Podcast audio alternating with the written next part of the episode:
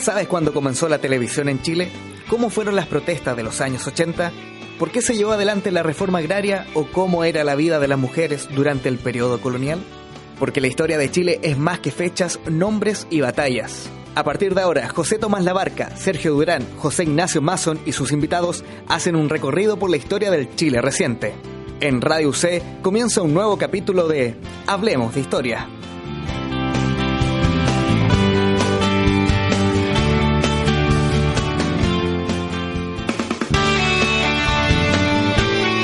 Bienvenidos amigos de Radio C, las que suenan bien, a otro capítulo de Hablemos de Historia. Puedes sintonizarnos en radioc.cl, también al 660 de la amplitud modulada. Y el día de hoy tenemos un nuevo tema y me acompaña en la conducción José Tomás Labarca. José Ignacio, ¿cómo estás? Buenas tardes para ti, para todos y también para nuestra invitada, historiadora Jacqueline Dusseyant. Gracias por estar acá. Muchas gracias a ustedes por la invitación. Tenemos un tema interesantísimo para el día de hoy, pero antes de incluso nombrar el tema del cual vamos a hablar el día de hoy, eh, hablemos un poco de la invitada. Cuéntanos, como hacemos con todos, los presentamos de esta forma. Uh, ¿Cuándo nace tu interés por la historia? ¿Desde cuándo te interesa la historia? ¿Desde cuándo incluso más te apasiona la historia? Me apasiona la historia, la verdad es que desde muy chica y desde una versión o desde una vertiente bastante especial, bastante material. Yo me acuerdo, tendría 5 o 7 años, mi familia eh, eh, estaba eh, suscrita a la National Geographic y me acuerdo que en algún minuto llegó un número dedicado a la momia Ramsés II. Y yo aluciné. En una época en que le tendría que haber tenido pero pavor a las momias, época de Scooby-Doo esa edad, eh, encontré que la momia Ramsés II era maravillosa. Leía eso que, que tuviera un metro setenta este personaje, la momia, por lo tanto calculaban que tendría que haber tenido en vida un metro noventa. Era colorín. Entonces, todas esas cosas encontré era una aproximación emocional, material, y yo miraba, miraba, miraba esta, esta momia, y yo creo que de ahí parte la, la, la, la fascinación por una cosa como muy física, eh, hacia la historia, muy a través, contacto con el pasado a través del objeto. Por ejemplo, yo hasta el día de hoy me emociono mucho con los museos. El hecho de tener un artefacto, un objeto frente a mí, sabiendo que lo hizo alguien, lo usó alguien hace 200, 500 años, lo encuentro pero alucinante. Entonces yo creo que por ahí partió. ¿Influye también mucha historia eh, familiar o acontecimientos? ¿Se hablaba de historia en tu casa, por ejemplo? ¿No era algo común? Se hablaba tanto de historia que mi papá se autodenominaba Charles de Gaulle y tenía su eh, cuñado que era Petain. Entonces ellos peleaban permanentemente, cada uno defendiendo a su, a su ídolo. Sí, se hablaba mucho eh, de historia, la verdad. ¿Y para una persona de tu edad eso era llamativo o la verdad? Es que era muy tedioso escuchar siempre no, lo mismo. No, para nada, fascinante. Fascinante, muy entretenido. Uh -huh. No, siempre me gustó. ¿Algún libro que te haya marcado en esos años? ¿O en enseñanza media, por ejemplo? Eh, había uno, eh, no me acuerdo ni el autor, ni siquiera tanto el, el, título, pero era Cosas Misteriosas, tenía mucho que ver con arqueología. Y después, me acuerdo que tendría, no sé, unos 13, 14 años, alguien me regaló una novela, Nicolás y Alejandra, de los zares de Rusia, y ahí también yo dije, no, esto es lo mío de todas maneras. Eh, yo creo que en el fondo la sumatoria de todas estas cosas finalmente eh, me llevaron a decidir por estudiar historia. ¿Hubo algún momento que dudaste? ¿Que dijiste me cambio de carrera? Sí, en cuarto medio. bueno, aquí no le ha pasado. Ahí no sí, era tiempo. También quería estudiar eh, eh, no, diseño porque tengo muy desarrollada la parte visual y, y, yo creo que finalmente el que nace chicharra parece y, y, he llegado a la historia mediante y, y, y, con metodologías muy visuales. Trabajo mucho con mapas, mucho con avisos publicitarios. O sea, efectivamente la relación con la materialidad de alguna manera cruza, claro. Sí, Qué interesante. cruza todo y, y- y persiste, o sea, es muy fuerte. Ya estando en la, en la universidad, ¿cuándo decides enfocarte en algún tema en concreto? Es decir, eh, en esto no me voy a dedicar porque no se puede estudiar la historia completa universal. Todo, no. Eh, mira, eh, yo me acuerdo en algún minuto, no, no tengo idea, en, en- en el pregrado, estudiando ya licenciatura en historia, teníamos ramos en que había que empezar a investigar y en algún minuto ah, yo tenía que hacer una investigación, o sea, me encargaron, no era que yo hubiese escogido el tema, una investigación que tenía que ver con editoriales de diarios. Entonces me tuve que ir a ver muchos diarios buscando la línea editorial, en fin, y por supuesto yo me quedaba pegada mirando los avisos publicitarios que encontraba que eran muchísimo más interesantes y me di cuenta eh, que ahí había un mundo absolutamente virgen, eh, absolutamente inexplorado y que era riquísimo eh, trabajarlo desde el punto de vista de la, de la historia. De hecho, de, eh, después destiné a ese tema mi, mi tesis de licenciatura, hice una historia de los avisos publicitarios. Eh, y después mi tesis doctoral usé la publicidad como fuente. Entonces, nunca he dejado Mm. te- hasta el día de hoy. Hoy día vamos a hablar de historia del comercio en, en Santiago. ¿Desde cuándo estás enfocada a trabajar este tema y a qué fuentes acudes para investigar al respecto?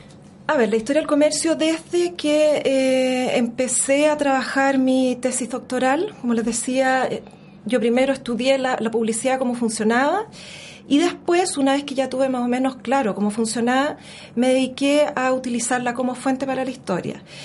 Eh, mi idea, y, llevo ya más de 10 años en esto, mi idea es vincular, eh, podríamos decir, tres vértices en, torno a los cuales, eh, o, o que, que todos confluyen a lo que es eh, historia del consumo.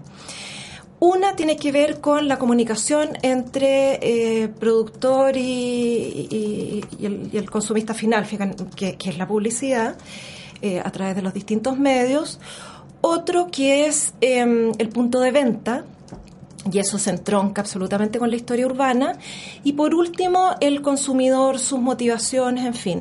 Si uno une estos tres puntos, finalmente lo que descubre es algo que atraviesa eh, la vida nuestra, la vida actual. Eh, vivimos en torno al consumo, nos gusta, al consumo, nos guste o no. Y, mm, y lo que me he dedicado finalmente y lo que dediqué mi tesis doctoral es a estudiar el comienzo de una cultura de consumo, centrándome fundamentalmente en Santiago con la aparición de las primeras grandes tiendas desde eh, mediados del siglo XIX. Cuando tú hablas de consumo, antes de, como pasar a cosas más detalladas, cuando hablas de consumo eh, y el comienzo de una cultura de consumo, eh, de alguna manera estás marcando un cambio. Eh, ¿Cuál es el cambio en términos de eh, comercio, en el fondo? Porque no es que no significa esto que en el siglo XIX la gente no accediera a bienes y servicios, sino que de alguna manera hay un cambio en la forma en la cual ellos acceden a estos bienes o también hay un cambio en los bienes. Eh, en el fondo, ¿cuál es la diferencia que marca esta creación de una cultura de consumo? A ver, la línea divisoria entre, por eso hablo de, cultura de consumo, porque la línea divisoria entre lo que podemos decir línea de consumo y consumismo es muy complicada. Es decir, cuando empieza el consumismo, podríamos decir ya 1980. Creo que no. Eh, eh, lo que empieza en 1980 es una exacerbación probablemente a mayor escala pero el- la cultura en sí misma es muy anterior, es más. Eh, yo hago clase de historia moderna en esta universidad también y me he dedicado mucho a través de la universidad, eh, es decir, a través de la, de la, de la historia europea, eh, a estudiar también el tema del consumo y hay varios estudios bastante recientes sobre la cultura de consumo en el Renacimiento italiano. Aparentemente por ahí aparecerían los primeros gérmenes de algo que va orientado a cómo utilizar los bienes de consumo para distinguirte de alguna manera para marcar tu, tu, espacio. Y eso está absolutamente en la mano con la historia urbana, con, con el vivir dentro de la ciudad. Yéndonos al caso chileno propiamente tal, es bien interesante constatar que, para mí lo fue, que a mediados del siglo XIX, cuando la ciudad todavía era muy colonial en algunos aspectos, por otro lado empieza a recibir una influencia europea eh, impresionante y empiezan a aparecer los primeros síntomas de claramente una cultura que va más allá del ir a comprar. Yo hago ahí la distinción en el ir a comprar, que cuando tú vas a ir a comprar algo, un, producto específico que tú necesitas, y el ir de compras, que es ir a pasearte y en una de esas compras algo. Eh, y eso ya lo vemos en la segunda mitad del siglo XIX, el, el ir de compras. Entonces conviven, yo te diría, en la segunda mitad del siglo XIX y, y las primeras décadas del siglo XX, conviven eh, un viejo y un modelo sistema. El viejo sistema, eh, y eso también se empieza a distinguir geográficamente dentro, espacialmente dentro de la ciudad. El viejo sistema, la típica tienda que en realidad es una casa, eh, que abrió la ventana, en algún minuto se transformó en vidriera, después ampliaron el vano, se transformó en vitrina, en fin, donde tú regateas Es decir, el, personaje, el vendedor, está detrás de un mostrador. Ese es el modelo un poquito del viejo sistema. Muchas veces mm. los precios tú entras y todavía no conoces los precios, no están fijos. Y por otro lado, al lado o un par de cuadras más allá, podría haber estas primeras grandes tiendas que abren un, un, un sistema completamente novedoso, por ejemplo, precio fijo. Entonces, eso es bien interesante porque la arquitectónicamente el, eh, el consumo eh, y el comercio está eh, es como un libro abierto urbano que te está diciendo lo que está pasando allá adentro. Arquitectónicamente estas casas están hechas para atraer al transeúnte. Entonces con vidrieras ya mucho más cuidadas, por lo tanto ya la, la forma de caminar por la ciudad empieza a cambiar. Tú ya no vas a comprar y caminas, sino que realmente te vas deteniendo y, vamos usando la ciudad de otra manera. Y eso eh, va acompañado no solamente en el exterior, sino que en el interior, eh, una vez que captan tu atención, entras a la tienda y ahí se van a encargar de que no salgas por mucho rato.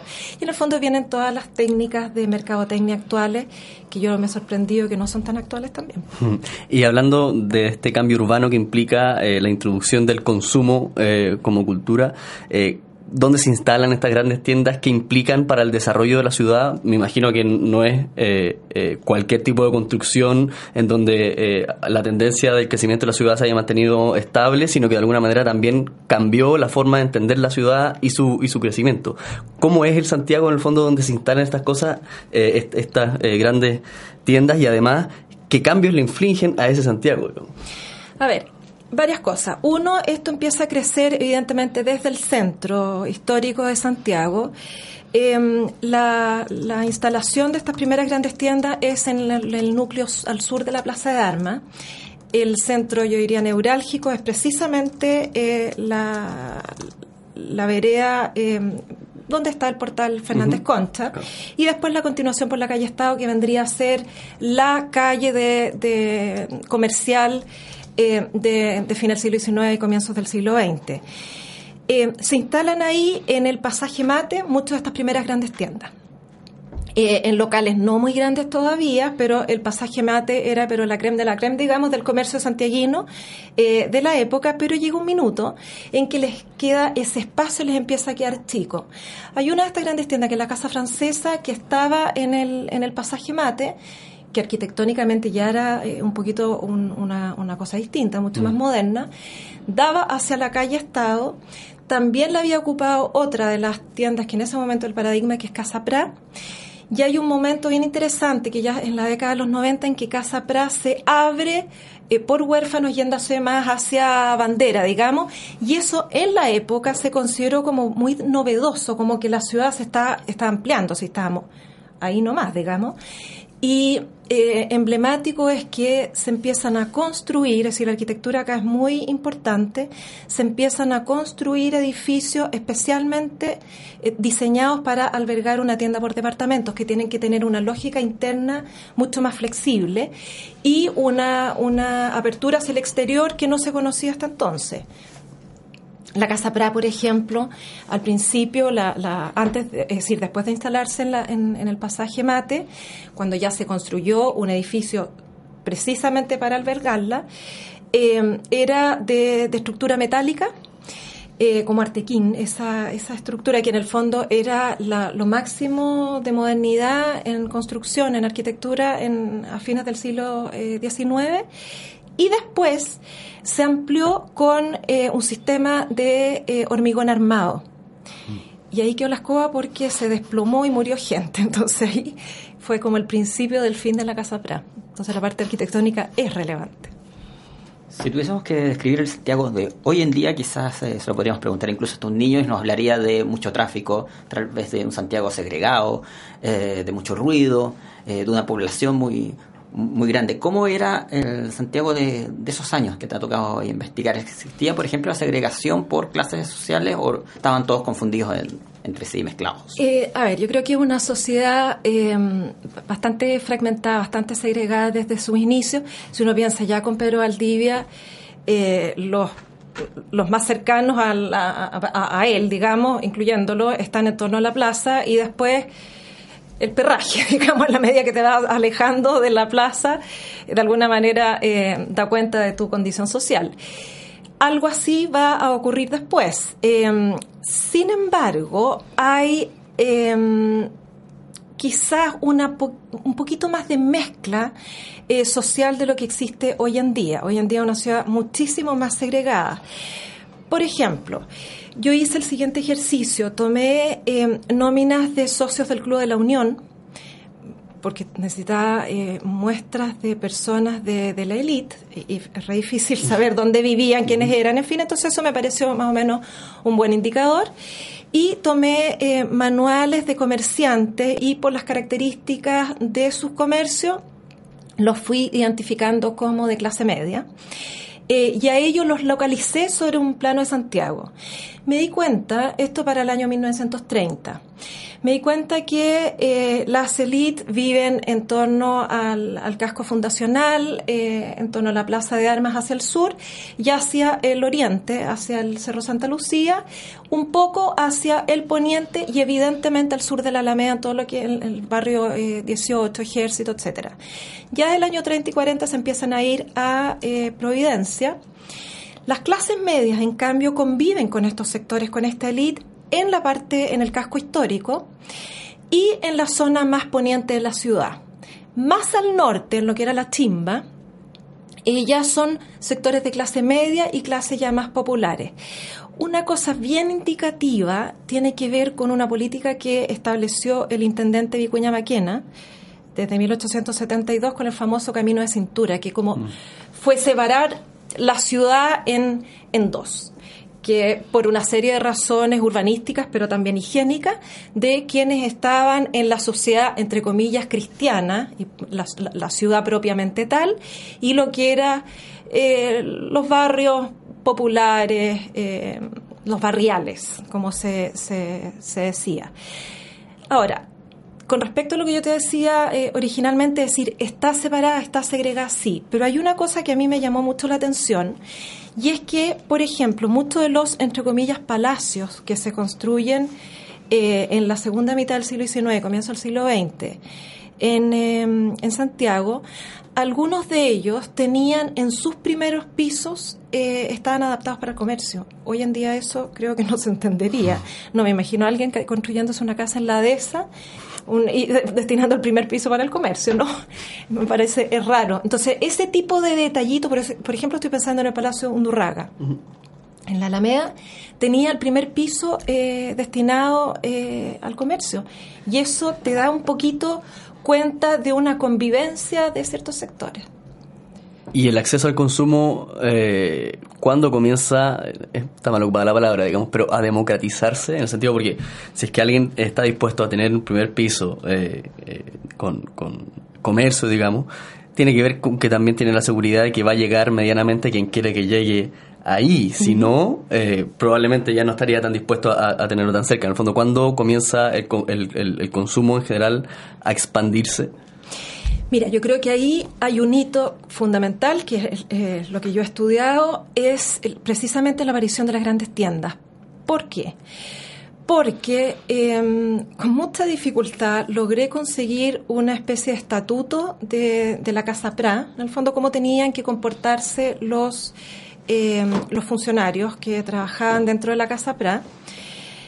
Em, y señalaba ahí que a todos había que tratarlos por igual. Es decir, la democracia política llega muchísimo después que la democracia comercial, por decirlo de alguna manera. Em, tenían, porque en el fondo cualquiera podría ser eventualmente un, eh, un, consumidor. Eso a mí me parece importantísimo porque por definición estas grandes tiendas tienen las puertas abiertas para todos. Incluso son puertas con vanos muy grandes, o sea, literalmente y simbólicamente eh, están abiertos para todos. Evidentemente que los guardas tienen que haber estado mirando más a unos que otros. Eh, porque robo y esas cosas se daban. Y otra cosa relevante es el acceso a los créditos. Eh, en estas grandes tiendas tenían eh, cuentas. Entonces, no eran las únicas, eso algo, el paréntesis, yo he visto comercios más sencillos del viejo modelo de venta eh, como el fiado de, típico que uno conoce, era el almacenero, por ejemplo, que le tenía una cuenta y eso corría para, para cualquier persona eh, que, que, conociera, digamos. Pero la gracia es que estas grandes tiendas empiezan a eh, ampliar ese sistema, pero para también, entre comillas, desconocidos. Por lo tanto, tenemos eh, una clase media que va a empezar poco a poco a acceder a ciertos bienes que antes le eran absolutamente impensados. ¿Y quién es el comerciante? Eh, en el fondo, ¿quiénes son los empresarios, diríamos hoy día, no importa, los que inician el, el, negocio del comercio un poquito más a mayor escala, ¿es la misma élite o también hay una ahí clase media siempre muy difícil de definir, digamos, que se hace cargo Mira, es complicado definirlos. Yo creo que finalmente muchos de ellos se integran a las élites porque depende, eh, y, también muchos de ellos obviamente son de sectores eh, medios. ¿Por qué eh, te digo que es difícil? Porque depende del, rubro, digamos, del cual estemos hablando. Por ejemplo, yo me he dado cuenta que existe, más allá de una cierta caricatura, me di cuenta que en realidad la caricatura era mucho más real, de la vinculación entre ciertas inmigrantes eh, orígenes de inmigrantes y los rubros comerciales. Los italianos, por ejemplo, se dedicaban mucho a las tiendas de menestra, a las tiendas, a los almacenes, básicamente las tiendas eh, de comestibles. Y ellos podían ser eh, muchas eh, personas provenientes de, de, sectores medios, medios medios, digamos, de la sociedad. Algunos de ellos fueron surgiendo y tenemos, por contraste, por ejemplo, los franceses que se dedicaron mucho a tiendas que finalmente son las tiendas de moda, eh, eh, que van a ser el origen de estas grandes tiendas. Y algunos de ellos crecieron, por ejemplo, el señor Prat, por ejemplo, los Musard, crecieron estas tiendas y finalmente se fueron eh, vinculando con las élites. Otros, por ejemplo, los de apellido eh, Petillon, que tenían tiendas que eran grandes tiendas, pero en un formato un poquito más chiquitito, y ellos finalmente quedaron, eh, podríamos decirlo, un poco eh, estancados. Entonces, yo me atrevería a decir que en este tipo de, de, modelo, estas grandes tiendas, cuando prendieron, se incorporaron abiertamente a la, a las élites. Además que los chilenos, yo no sé por qué, se tenía una cosa bastante curiosa con, con respecto a los ingleses, ya los franceses en, distinto se daba con otras nacionalidades, se les veía distinto. Ya por el hecho de ser francés, de donde vinieran eran como elegantes, eh, chilenos muy arribistas, no sé. Le da un toque de distinción. Exactamente, ya que hablar un poco de francés ya era lo máximo. Clarísimo. Uh, me quedado dando vuelta antes de continuar con el tema de la inmigración. Eh, respecto a lo que conversabas con José Tomás. Eh, hoy en día, cuando hablamos de, grandes tiendas, hablamos de los malls. Y se habla de los malls como lugares de plaza pública, donde, eh, haciendo un poquito de referencia a lo que tú comentabas antes, donde uno probablemente va más a pasear que a comprar. Es el, el panorama del fin de semana. ¿Existía algo parecido en, ese tiempo que uno más bien iba a la tienda a pasearse por los, no por el mall evidente, pero por las calles aledañas, por la, conocer las arquitecturas, eh, la ciudad, o más bien uno iba a la tienda netamente a comprar? A comprar. Eh, sí, existía. Por ejemplo, el antecedente más eh, más antiguo que podemos encontrar de la vinculación entre comercio y paseo y esparcimiento son los portales. Y los portales son coloniales. Entonces, mm. tenemos el, lo, que lo que después va a ser el portal eh, em, Fernández Concha, que era antes Sierra Bella el, portal McClure, después el portal Edwards, es decir, empieza a crecer esta cultura de portales y el portal, a diferencia de otro tipo de establecimientos, permite el paseo. Ya María Graham, que es una inglesa que está en, Chile en, eh, a comienzos de la década eh, del 20, en 1820, ella en su, en su libro, en su diario Mi residencia en Chile, comenta lo que le llama la atención de cuántas mujeres, incluso hasta bien tarde en la noche, paseando en los portales. Entonces, ya ahí hay un antecedente de, la vinculación, como, como te decía, de, de, la compra con el placer de la compra. Eh, pero eso lo va a recoger o lo va a absorber o lo va eh, a heredar precisamente la gran tienda. Y eso a mí me parece que es muy eh, relevante porque como muchas de estas grandes tiendas están concentradas más o menos en, un par de, cuadras a la redonda, esas, ese es el gran paseo, como el gran mall, una, entre las distancias entre una tienda y otra. Em, estas grandes tiendas se preocupan de lo que ocurre dentro, al interior del establecimiento. Por ejemplo, ofrecen música, ofrecen eh, salones para que las señoras descansen, abren eh, salones de té. Gati Chávez abrió, Gati abre en 1910, abre un salón de té y empieza a, hacer, a hacerse mucha de la vida social santiaguina al interior eh, de estos establecimientos. Y además hay otra cosa que es una particularidad de Santiago, que es la, eh, la galería los pasajes. No todas las ciudades tienen la gran cantidad de pasajes que tenemos nosotros acá. Mm. Es una cosa que se ha estudiado mucho eh, por, por, urbanistas, por historiadores extranjeros, porque les llama mucho la atención. El pasaje, esto de romper internamente como gusanos, romper eh, la manzana, es bien particular porque te está permitiendo eh, multiplicar la rentabilidad obviamente, de, ese espacio y permite entonces el paseo con fines comerciales dentro de la ciudad. El hecho de que exista entonces un paseo, un, un, portal, una gran tienda, un circuito de grandes tiendas, la calle eh, Estado, que era con una gran densidad comercial, finalmente es lo que yo em, considero que marcó o permitió el paso de un ir a comprar hacia unir de compra, es decir, pasear. Que no es muy distinta la, estrategia, o tal, es el inicio de la estrategia lo que hoy tienen los móviles y las grandes tiendas. De que uno vaya, consuma algo en una tienda, descanse un rato, consuma un helado, una bebida, etcétera, siga paseando y ojalá entre a la tienda vecina y siga consumiendo. Y además lo que ocurría en ese entonces que había un problema moral detrás de eso, que yo alcancé a, a pesquisar que las mujeres estén, estamos hablando de una época de mucho cambio social y mucho cambio en las mujeres. Las mujeres empezaron a estudiar, se empezaron a incorporar al mundo del trabajo y eso, por razones obvias, eh, significa que están menos en la casa y están menos al cuidado de los hijos. Y eso es reprochable para muchos. Entonces, em, hay, hay muchos documentos en la época que de alguna manera dan cuenta de la crítica que empieza a hacerse a las mujeres con respecto a que están abandonando sus roles esenciales que son la de esposa y madre. Entonces, en el fondo, está, ¿cómo estas mujeres están destruyendo la sociedad chilena? Iba la cosa un poquito por ahí. Y yo descubrí lo siguiente, que a través precisamente del análisis de la publicidad, que los, las cabecitas pensadoras, los empresarios eh, que están detrás de esas grandes tiendas descubrieron este mensaje y que lo que hicieron, transformaron el discurso y en vez de decirle a la señora, no sea mala madre, quédese en su casa, cuide a sus hijos, le dicen, sea buena madre, venga a nuestra tienda y cómprele lo mejor para su hijo. Entonces, en el fondo, eh, empieza la cosa a llevarse a usted es una buena dueña de casa y la mejor madre si compra acá.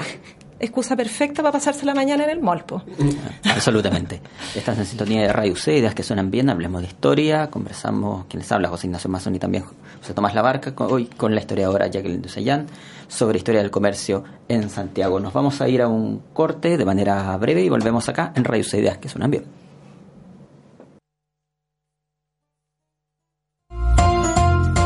La receta es medio litro de agua, 5 cubos de hielo, pulpa de limón, endulzante a gusto, un grito de San Pauli, un pase de González, una chilena de Alexis, los gritos de la hinchada y gol, gol, golazo Soy la madre que...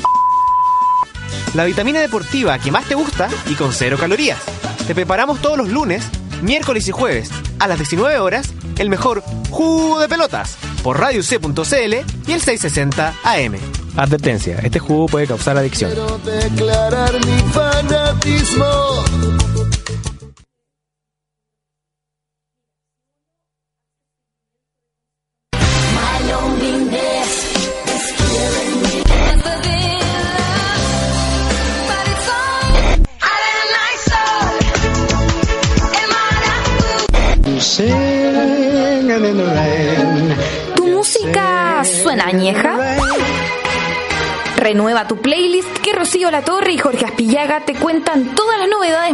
En el Rocoscopio.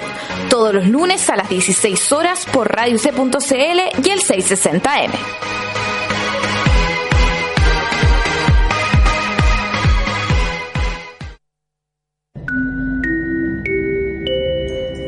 Señores pasajeros, se les comunica que acaba de llegar el tren con dirección a...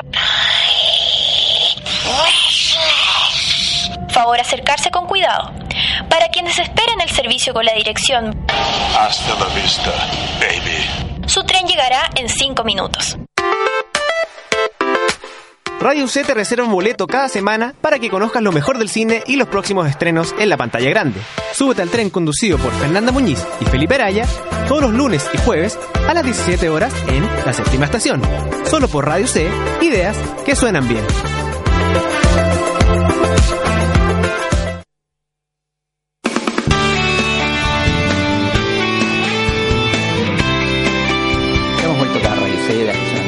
Conversamos en otro capítulo de Hablemos de Historia. José Tomás Labarca quien se habla, José Ignacio Mason.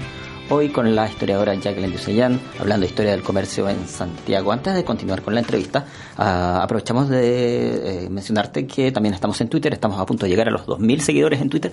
Ah, eh, así que mencionemos algunos de los tuiteros que gentilmente nos han hecho eh, las menciones y mucha promoción al respecto más de año y medio que llevamos ahí. Así que saludos para Sebastián Vidal, Ángela Vergara, Juan Salvo, Más Trital, también para Luis Patricia Leal, Ricardo Galás, José Soto y para Bessie Gallardo.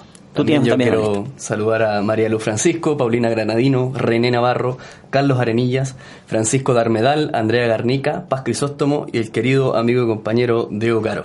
Saludos para ellos y gracias nuevamente por la difusión. Y sigan colaborando porque estamos cada día llegando más gente.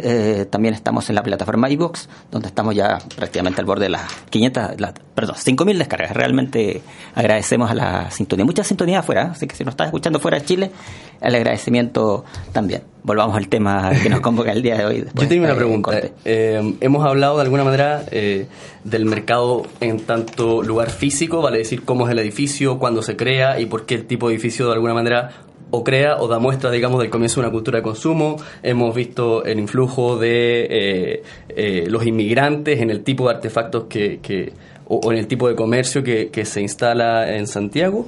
Pero ahora bien, cuando hablamos, o, o al menos eh, tu especialidad, digamos. Cuando hablamos de comercio eh, y del comienzo de una cultura de consumo, ¿de qué tipo de bienes hablamos? ¿Hablamos de bienes de subsistencia, vale decir, eh, ropa mínima, alimentos, eh, qué sé yo? ¿O hablamos de un comercio mucho más expandido que incluso eh, puede comenzar eh, de la mano con la creación de la cultura, digamos, de consumo, a ser un comercio frívolo, por decirlo de algún modo, digamos, sin, sin necesidad de ir a- a obtener bienes para la autosubsistencia nacional. Y de alguna manera, a partir de ello, uno también puede sacar la conclusión, pregunta, eh, de quiénes son eh, y para qué se acercan a el comercio. A ver, eh, cuando uno habla de bienes, eh, normalmente se, en cualquier manual se, se clasifican en bienes de necesidades básicas, pero el problema es que, que lo, lo que puede ser básico para uno eh, no lo es para otros. Es decir, eh, ahí las fronteras eh, empiezan a ser bastante difíciles de visualizar y esto se, se explica evidentemente y sobre todo en el contexto de una sociedad que está cambiando. Em, por ejemplo, eh, cuando uno, eh, si uno toma lo que yo he trabajado, son las matrículas de patente eh, de la ciudad de Santiago, y, me he dado cuenta qué tipo de establecimientos existen.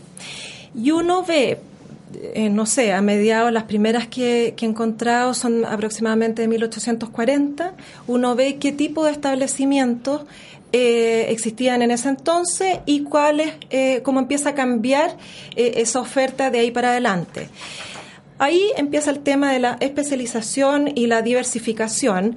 Por ejemplo, existían eh, hace 1840 eh, muchos almacenes, esquinas, que era otro establecimiento, que en el fondo era una tienda que estaba en la esquina, Eh, pero se ponía como eh, esquinas que vendían un poco de todo y el típico baratillo, que era uno de los puntos de venta em, que más había en eh, salpicados por Santiago.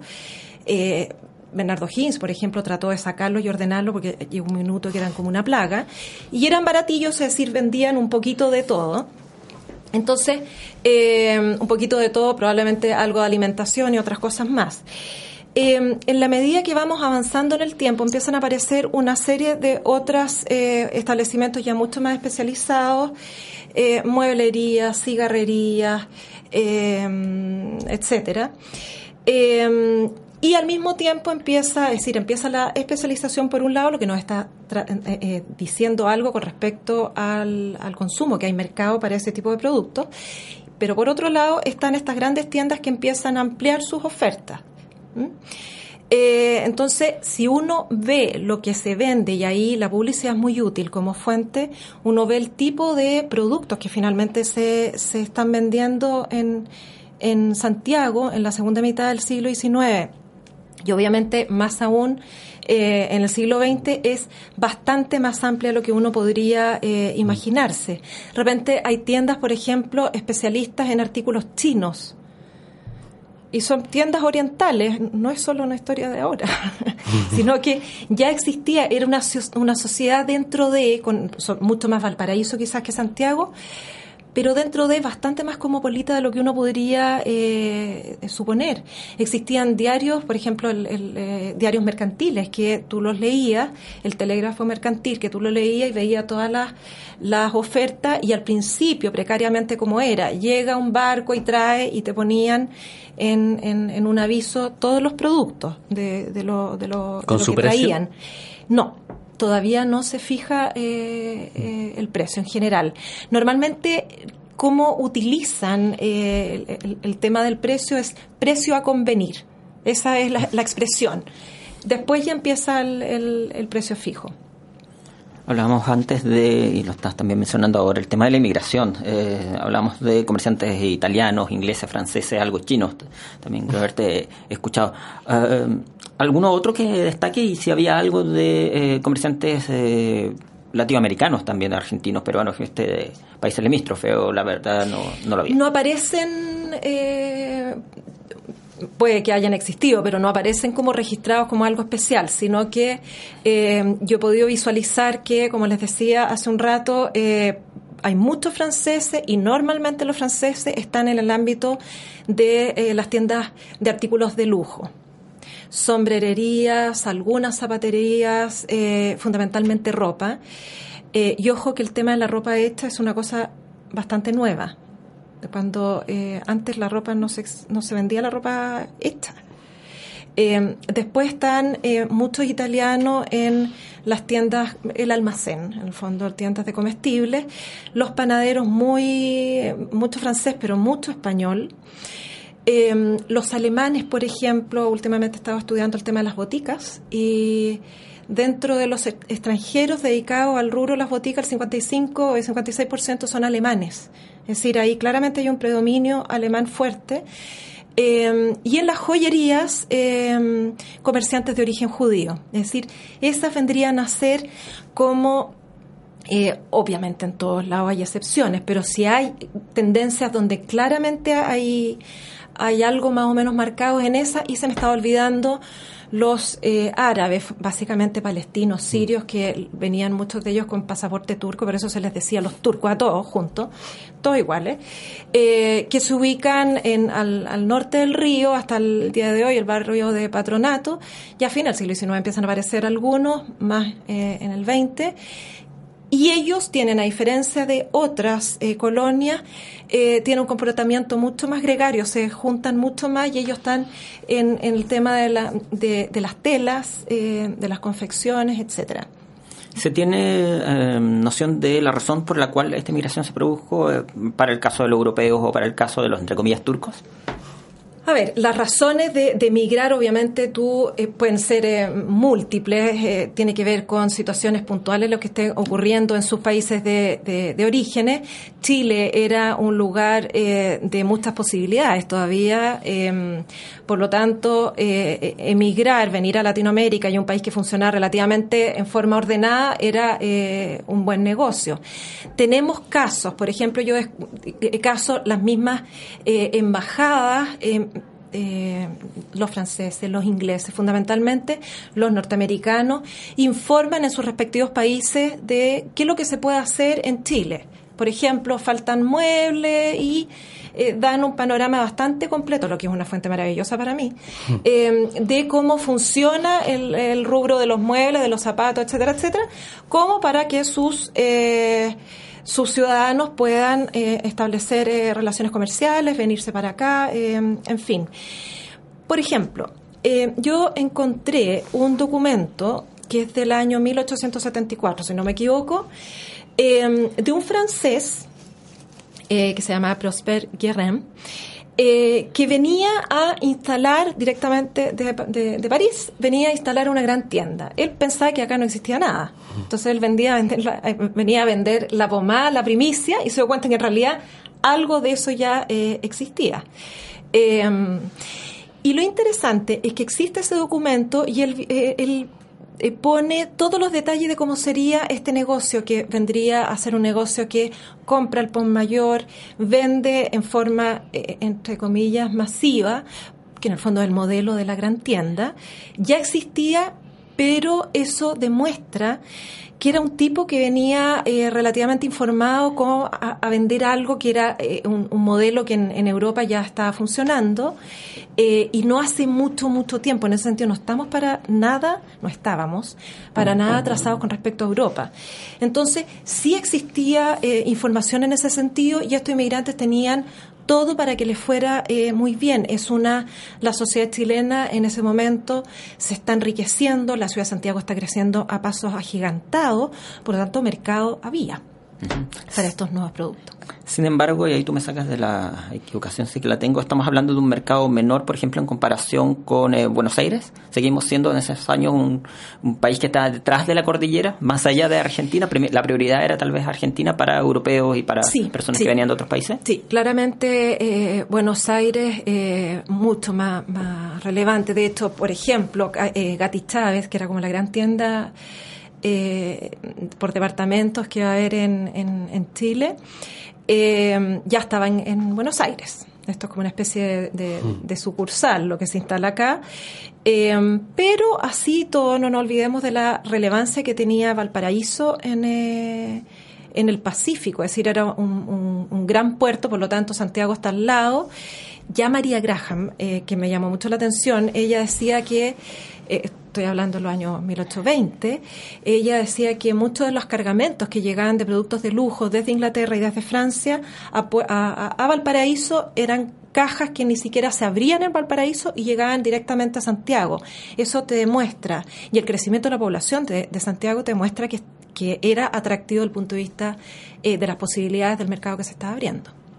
Volvamos a, al, perdón, al, al, cruce entre eh, historia del comercio e historia urbana. Me imagino que la pregunta de qué genera lo otro, digamos, o el crecimiento urbano, el, comienzo, el comercio, el comercio, el crecimiento urbano, es un poco eh, eh, imposible y de hecho quizás no tan interesante, pero ¿habían algún tipo de pautas a la hora de definir la localización de estos distintos lugares de comercio, eh, dirigidos o regulados centralmente, por decirlo de algún modo, o era más una cuestión espontánea, en donde de alguna manera eh, cada, cada comerciante veía dónde podía ponerse, se ponía, quizás le iba bien, quizás le iba mal, digamos, sin ningún tipo de, de, relación con, con eh, un planeamiento mayor?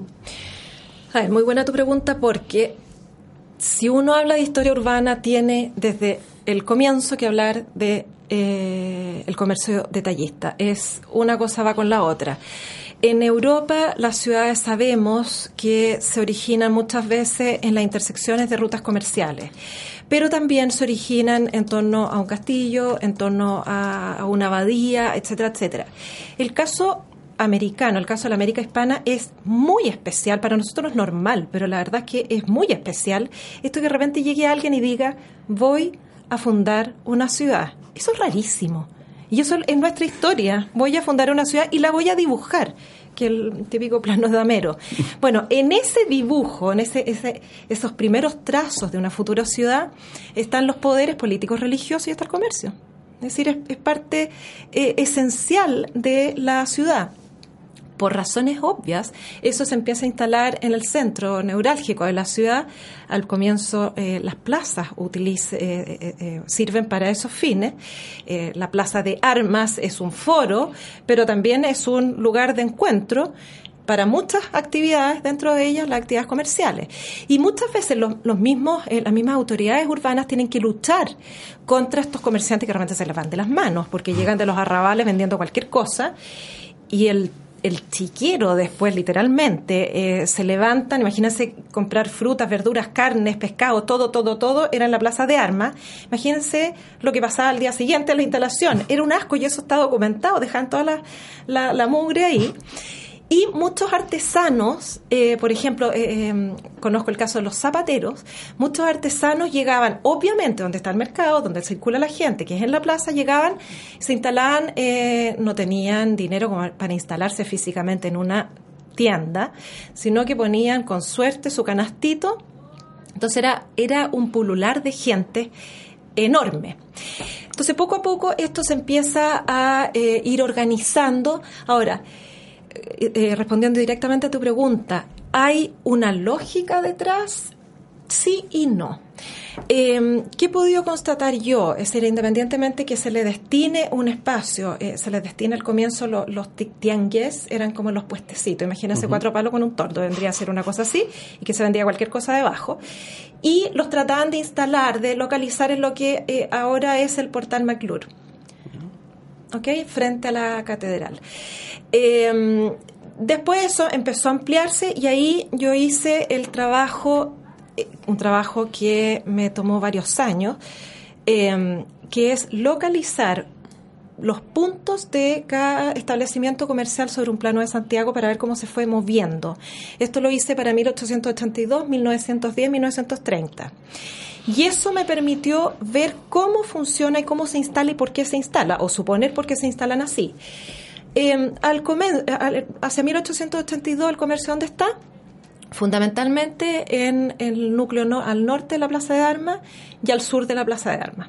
Esas son las zonas comerciales. Ya en 1910 apareció Recoleta, apareció en este plano como sector comercial. Em, eh, ¿Cómo se llama esta calle? Independencia, eh, San Pablo, San Diego, La Alameda. Es decir, el centro de la ciudad y las conexiones con el entorno, con el norte, con el Camino a Valparaíso, que vendría a ser San Pablo, con el sur eh, San Diego.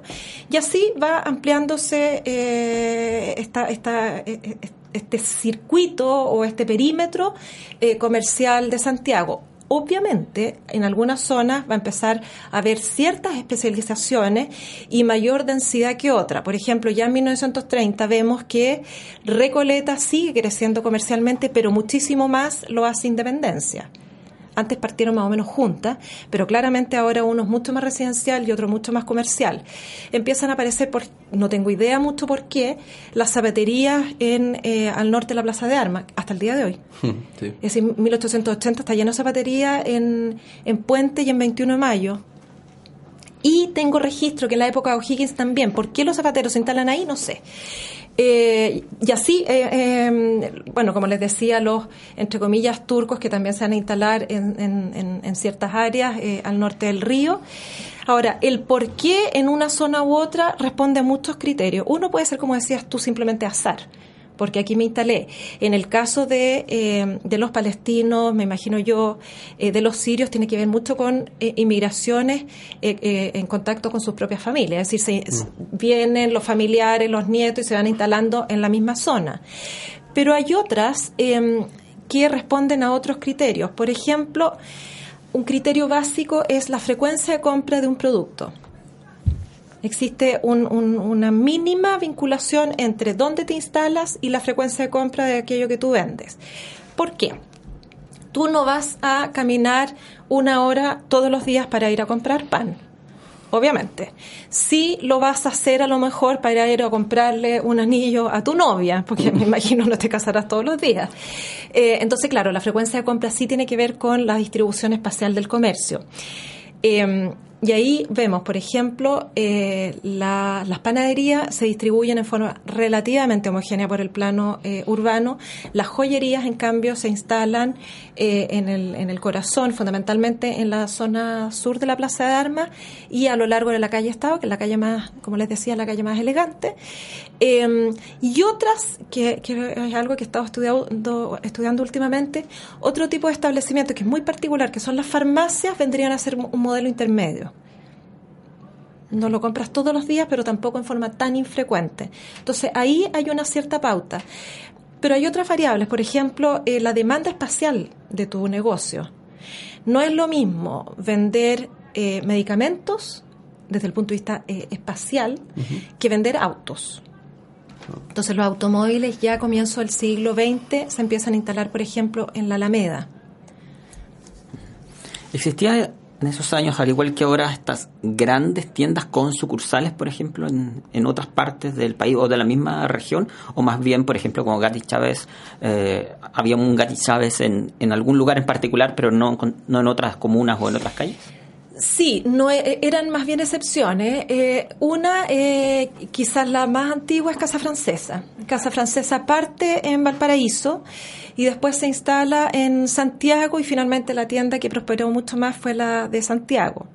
Ahora, parte como una gran tienda, pero yo le pondría muchas comillas porque era divertido porque cuando se les acababa la mercadería cerraban y volvían a abrir. Era, todavía era como un- una cosa súper informal el comercio. Y además de repente ponían anuncios, que a mí me parece que era un- es una joya, un anuncio que decía vamos a ordenar, así que abrimos mañana. Porque claro, llegaban, le desordenaban todo. Esto de poder acceder al, al producto es una cosa bien novedosa. La, la- la tienda tradicional está detrás de, el producto está detrás eh, del mostrador, por lo tanto el cliente no accede. Estas grandes tiendas permiten que la persona toque Mm. mucho de los productos, entonces la- el desorden, la logística, la logística se les desordenaba un poco, eh, era medio complicado. Entonces Casa Francesa es un ejemplo. Gatti Chávez tengo entendido que sí tenía una especie de sucursal en, creo que en Concepción, pero claramente eh, donde va a funcionar y prosperar eh, evidentemente en, en Santiago. ¿Qué era lo equivalente en esos años a lo que hoy conocemos como el supermercado? Vale, ser un lugar comercial donde uno principalmente, no exclusivamente, pero principalmente va a consumir eh, productos comestibles. Dó- ¿Dónde se consumía? Se habla de la tienda de abastos al comienzo, eh, donde te abasteces. El fondo, eh, eso básicamente es al comienzo en la, en la plaza de armas. Eh, y después se va a ir instalando en la zona, en la ribera norte, que había ahí un, sitio eriazo que finalmente va a ser el mercado, eh, que se instala eh, propiamente tal como, como mercado. Ahí llegaban todas las carretas de las zonas de alrededor, de las chacras alrededor de Santiago, el matadero, etcétera. Entonces era, era muy, muy sucio, por lo tanto no voy a estar en el corazón de la ciudad. Eh, y la- las tiendas que vendrían a ser los equivalentes a los, a los almacenes. Eh, básicamente. No existía gran, por ejemplo, tú tenías que ir, no como ahora el supermercado que lo compras todo en el mismo sitio, tenías que ir a una parte a comprar las verduras, la carnicería la tenías más o menos cerca, pero ya el pan en otro lugar, etcétera. Yo quería, eh, y volver quizás a, la- a las preguntas eh, que dejan más, más, más preguntas que respuestas eh, eh, aún, porque en el fondo nosotros en el programa siempre intentamos no solamente eh, conversar con algún especialista de algún tema en particular del pasado como una fascinación, digamos, por el pasado, por el pasado, sino intentar un poco de extraer lo histórico en términos de pensamiento histórico que hay en, ello. Y en el fondo hemos hablado en esta casi una hora de cómo se va configurando el comercio entre más o menos las últimas décadas del, del 19 y las primeras del 20. ¿Qué es lo que se puede decir en términos generales, siempre comprendiendo que la generalización es eh, muy peligrosa, eh, que muestra la relación material, en este caso a través de un intercambio económico, eh, que a su vez puede a nosotros darnos luces de cómo entender las configuraciones sociales en un momento determinado cualquiera, digamos. En el fondo, ¿qué se puede extraer del tipo de vida a partir del estudio del comercio, así como en términos generales? A ver, como yo les decía, para mí estudiar la ciudad y estudiar el comercio urbano y cruzarlo con la publicidad es un libro abierto a las formas de comportamiento eh, social. Es decir, todos estos movimientos los puntos de venta y de las estrategias de venta que, que se ve a través de los avisos publicitarios, finalmente te están dando cuenta de cómo usamos la ciudad, cómo vivimos. Nosotros eh, estamos acostumbrados, por ejemplo, a eh, vivir con muchos bienes, con muchos bienes materiales, y nos parece completamente normal. Estamos acostumbrados a meternos al bolsillo, la mano al bolsillo mm, todos los días y para sacar una moneda, me refiero, y más de una vez al día. Yo pregunto, de los 365 días al año, ¿qué día ustedes y yo no compramos algo? Probablemente eh, muy pocos. Para nosotros ese mundo es absolutamente obvio. Eh, sin embargo, hay que pensar, y eso es, lo que a mí me parece interesante, que hubo un momento de quiebre, un momento en que no era tan obvio, que muchas de las cosas se confeccionaban en la casa, eh, muchos de los alimentos, la ropa, eh, zapatos, etcétera, etcétera. Habían muchas cosas que se hacían en la casa y llegó un minuto en que todo empezó a eh, abastecerse mediante un acto eh, de compra. Eso es fundamental porque detrás de eso existe, por ejemplo, un tiempo que ya dejaste de destinar para la autoconfección. costo de oportunidad, digamos. Absolutamente. Y ese tiempo que tú dejaste de... Es súper complejo el tema, yo sé. Que tú dejaste de, eh, de destinar a la autoconfección se está utilizando de otra manera. Por ejemplo, estás trabajando, estás haciendo otro tipo de... Estás escribiendo, no sé, otro tipo de, de, de actividad. Entonces, eh, es mucho lo que uno puede eh, sacar eh, en torno al, al, al, tema de, del consumo, del acto de, consumo que es tan cotidiano que a veces no vemos lo que hay de verdad detrás de, de, de eso. A mí me da un poquito como de rabia a veces ver la publicidad que no sé si se habrán dado cuenta que me gusta mucho, me entretiene mucho y me gusta mucho ver publicidad de ahora, eh, la caricatura femenina. Eh, la mujer es la compradora por esencia, pero ya irracional, es aparece un día de oferta y están todas las mujeres sacándose los ojos por alcanzar la última oferta, peleándoselo todo, etcétera, etcétera. Eh, ahora, eso independientemente que puede tener mucho desierto y es mucho más antiguo de lo, de lo que parece, eh, esas ofertas, etcétera, se llaman realizaciones ante las liquidaciones, eh, pero eso tiene que ver con un rol social. Es decir, alguien hace ese, eh, eh, se necesitan esos bienes en la casa, de que abusarán algunas, está bien, pero es un rol, la compra es un rol dentro de la familia, dentro de la estructura social, etcétera, etcétera. Por eso es importante el trabajo que hacen, que hacen ustedes como historiadores para poder indagar cómo era antes y darnos pistas de cómo estamos el día de hoy. Muchas cosas también tienden a, a parecerse todavía o seguir idénticas incluso en algunos rasgos. Jacqueline, llegamos al final de la entrevista. Muchas gracias por la visita el día de hoy. Quedan muchas preguntas pendientes, por supuesto, pero será otro momento para tratarlas. Gracias por venir. Muchas gracias a ustedes por la invitación. José Tomás, nos juntamos en siete días más. Nos vemos, José Ignacio. Acá en Hablemos de Historia, Reduce y Deja que suenan bien.